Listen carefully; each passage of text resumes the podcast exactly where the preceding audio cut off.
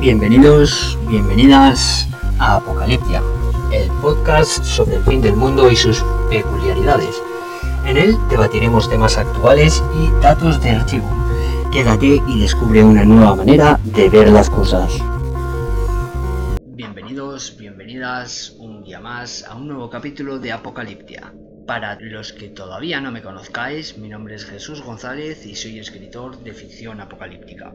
Hechas las presentaciones, hoy vamos a hablar, como bien indica el título, del episodio de los misterios del cielo, que he de decir que no son pocos. Pero en el programa de hoy vamos a ir más lejos todavía. Nos vamos a adentrar en la inmensidad del espacio exterior, ese gran desconocido. Y aunque cada día que pasa vamos conociendo un poquito más sobre nuestra galaxia y galaxias próximas, he de decir que realmente no conocemos prácticamente nada de ello, Hoy me gustaría empezar hablando, en primer lugar, de algo que me inquietó bastante en plena pandemia y que aportó para muchas personas un punto más de oscuridad al propio confinamiento, que ya era bastante, pues hay que reconocer que es algo nuevo para nosotros y temeroso para el siglo en el que vivimos, pues nunca habíamos vivido nada por el estilo y es que en España no hemos vivido una pandemia desde el año 1918, por lo que no sabíamos a lo que nos enfrentábamos hasta que no ha llegado el coronavirus.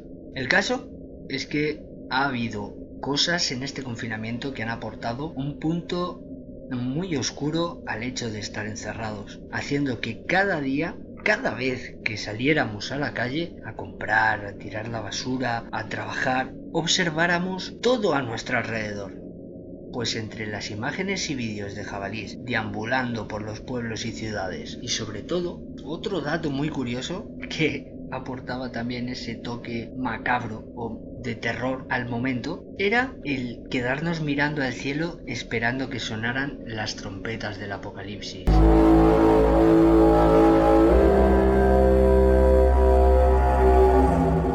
Este sonido, que parece sacado de una película de ciencia ficción, ha estado en nuestro planeta desde hace muchísimos, muchísimos años. Los científicos lo llaman cielomoto y explican que es el sonido que se emite cuando se produce un terremoto en el cielo. El caso es que hay varias teorías que se han intentado ratificar la veracidad de ellas, tal y como explican científicos sobre lo que son los cielómotos, pero nunca se ha conseguido. Quiero poner un ejemplo para que se entienda de lo que hablo. Es como cuando estamos tumbados en la cama que nos vamos a dormir ya y de repente escuchamos un fuerte sonido. Rápidamente nuestro cerebro busca la explicación lógica, pero realmente no nos levantamos a comprobar que haya sido eso exactamente lo que ha hecho el ruido. Simplemente nos quedamos con la explicación lógica. No nos levantamos y verificamos si es verdad lo que creemos que ha provocado ese ruido. En algunas ocasiones tendremos razón, pero sin embargo en otras no. Por mucho que creamos llevarla, pues es lo lógico, es el sonido que yo creo que ha sido. Aún no habiendo ratificado la veracidad de nuestra creencia, y esto no significa que sea verdad.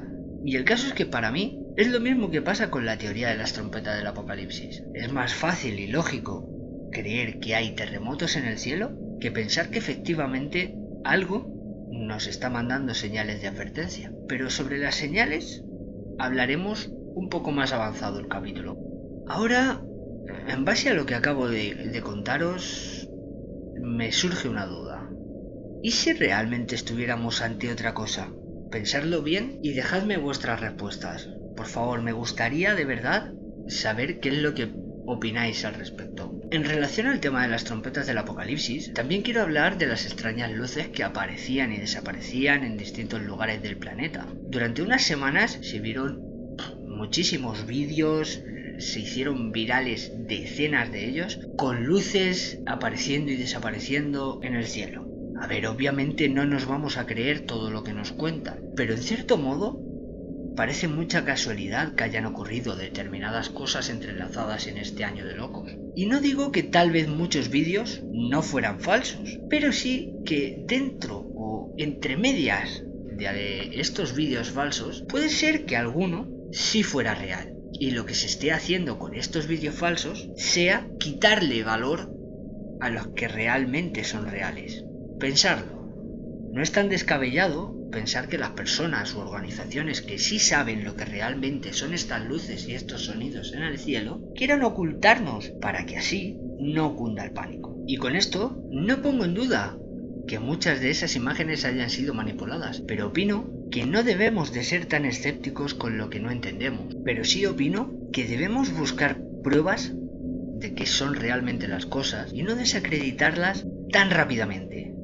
¿Qué es lo que tendemos a hacer? Esto no lo conozco, va, es mentira. Abramos un poco los ojos a lo desconocido y sobre todo preparémonos en consecuencia. Y es que este año apocalíptico, como está resultando el 2020, ha sido un cúmulo de sucesos extraños que nos advierten de un gran cambio. La pandemia, las luces en el cielo, las trompetas del apocalipsis, muchos asteroides potencialmente peligrosos pasando muy muy cerca de nuestro planeta, misteriosas señales de radio provenientes del espacio que llegan a nuestro planeta cada 157 días. Son muchos los sucesos extraños que han rodeado a este año 2020. Y sinceramente, creo que muchos estaréis de acuerdo conmigo en que a ver si se acaba de una vez por todas este fatídico año.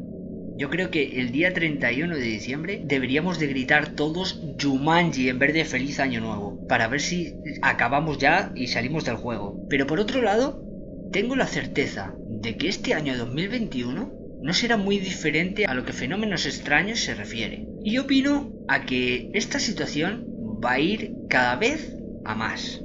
Retomando ahora uno de los apuntes hechos anteriormente, esas extrañas señales de radio que llegan cada 157 días a nuestro planeta, estas señales se tratan de una FRB, Fast Radio Burst, en este caso, se la denomina 121-102. Esta señal es investigada por la NASA y universidades como Harvard en busca de transcripciones o en busca de qué puede ser lo que esté causando esta señal. He de decir que esta señal yo la he escuchado y dura algo menos de un segundo. O sea, es un pic, no mucho más. Eh, a ver, yo entiendo que los programas que tenemos los ciudadanos de a pie no son los que tiene la NASA o los que tienen universidades como Harvard o Yale o universidades muy prestigiosas que se dedican mucho a ello. Eh, ahora me gustaría, en base a esto que estamos viendo sobre los audios y, los vídeos de cosas extrañas, me gustaría crear un, nuevo apartado en el, en el programa en el que me pudierais enviar los que quisierais, ¿vale? Alguna imagen o algún vídeo o algún audio que os gustara enseñarme en relación a estos fenómenos. Prometo que lo investigaré y comentaré en próximos vídeos. A ver, no me mandéis vídeos o audios de psicofonías o de... No, por favor. O sea, mandarme vídeos, audios, fotos de sucesos que estén ligados a los misterios del cielo. Siguiendo con el programa, el último punto del que quiero hablar hoy es el de los animales salvajes y sus entradas a los pueblos y ciudades. Y la verdad es que a mí me chocó muchísimo. Obviamente soy una persona a la que me gusta muchísimo el tema del apocalipsis, pero de cierto modo también me gusta mucho pensar y analizar las cosas. Y es que en realidad solo hemos estado confinados durante unos pocos meses. No ha sido un año, dos años, no, ha sido unos pocos meses. Y hemos visto escenas como los jabalíes campando a sus anchas por las calles, patos con sus crías igual por las calles de los pueblos, de las ciudades, y algún que otro animal más. Estas imágenes, al menos a mí, me han hecho reflexionar mucho sobre la vida salvaje y sus límites fronterizos. Pues si nosotros no estuviésemos en este planeta desde el día de mañana, los animales reclamarían lo que es suyo. Nosotros al final somos los que hemos ido cada vez quitándoles más terreno, para hacernos más fincas, más casas. Ahora urbanización aquí. Ahora vamos a hacer una urbanización en mitad de la nada. Pero al final estamos quitando el espacio a los animales, a los animales salvajes. En fin, esto son otros temas de los que no vamos a tratar en este capítulo. Sí os pido que reflexionéis sobre ello. Y bueno, amigos de lo apocalíptico, amigas de lo apocalíptico, hasta aquí llega el episodio de esta semana. La semana que viene no os perdáis el programa hablaremos sobre las navidades en pandemia o pandevidades, hablaremos también sobre los efectos de la crisis del COVID-19, debatiremos cómo vamos a pasar las fiestas, si lo haremos en familia, si lo haremos solos y todo lo que ello conlleva. Y sobre todo vamos a hablar sobre los cierres perimetrales que nos llevan de cabeza al 99,9% de los españoles. He de decir que el programa la semana que viene va a ser un poquito más contundente.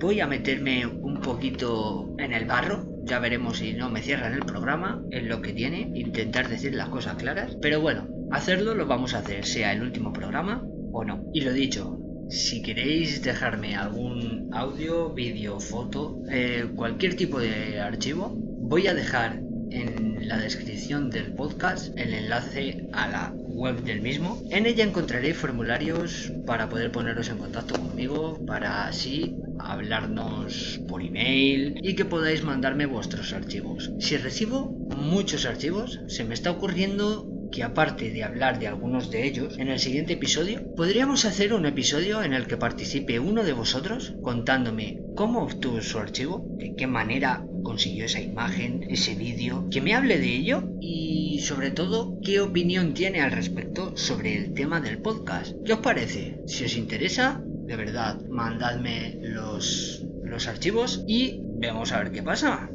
Ha sido un placer estar un día más con todos vosotros. Espero que os haya gustado. A mí me ha encantado poder hablar de otras de mis grandes pasiones. Y recordad que hay que cuidarse mucho, muchísimo. Y sobre todo, por favor, estemos preparados para lo que pueda venir. Pues si está por pasar, creedme, pasará. Hasta la semana que viene y dejad vuestros comentarios, anima muchísimo y da muchísimas fuerzas para seguir. Gracias a todos y hasta la semana que viene.